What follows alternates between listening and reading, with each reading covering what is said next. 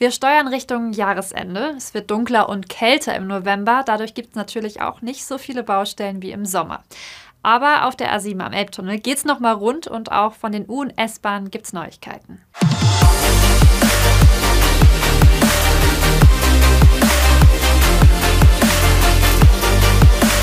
Erstmal zu den Autobahnen und zwar zur A7. Da ist die letzte Vollsperrung noch gar nicht so lang her, aber es muss nochmal sein. Ab dem 17. bis zum 20.11. ist sie nochmal in beiden Fahrtrichtungen komplett dicht zwischen Volkspark und Heimfeld.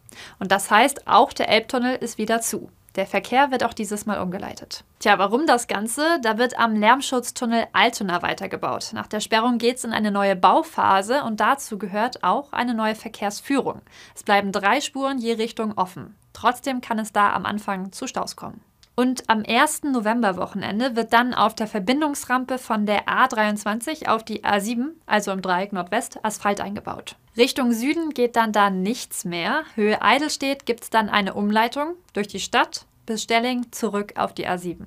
In der Stadt wartet im November vor allem ein größeres Kurzzeitprojekt auf uns, und zwar an der Hohenfelder Bucht. Da wird schon sehr lang gebaut und jetzt müssen zusätzlich die Fahrbahnen drumherum erneuert werden. Vom 4. bis 6.11. ist deshalb der Schwanweg stadteinwärts gesperrt. Stadtauswärts gibt es weniger Fahrstreifen. Und vom 11. bis 13.11. wird dann die Sechslingspforte teilweise stadteinwärts gesperrt.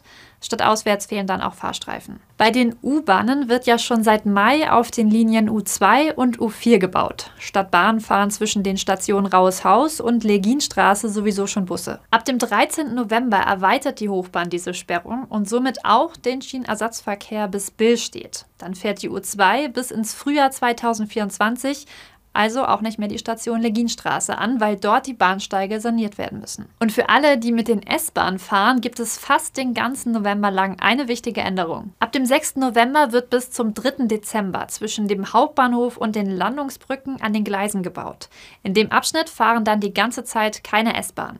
Alle Züge fahren stattdessen größtenteils über Dammtor. Die Zeit der Straßenfeste und großen Veranstaltungen ist jetzt erstmal wieder vorbei. Das ist zumindest gut für den Straßenverkehr. Ein Lichtblick sind ja aber immer die Weihnachtsmärkte und die öffnen dieses Jahr sogar früher als sonst. Also kommen Sie gut und sicher an und viel Spaß beim ersten Weihnachtsmarktbummel.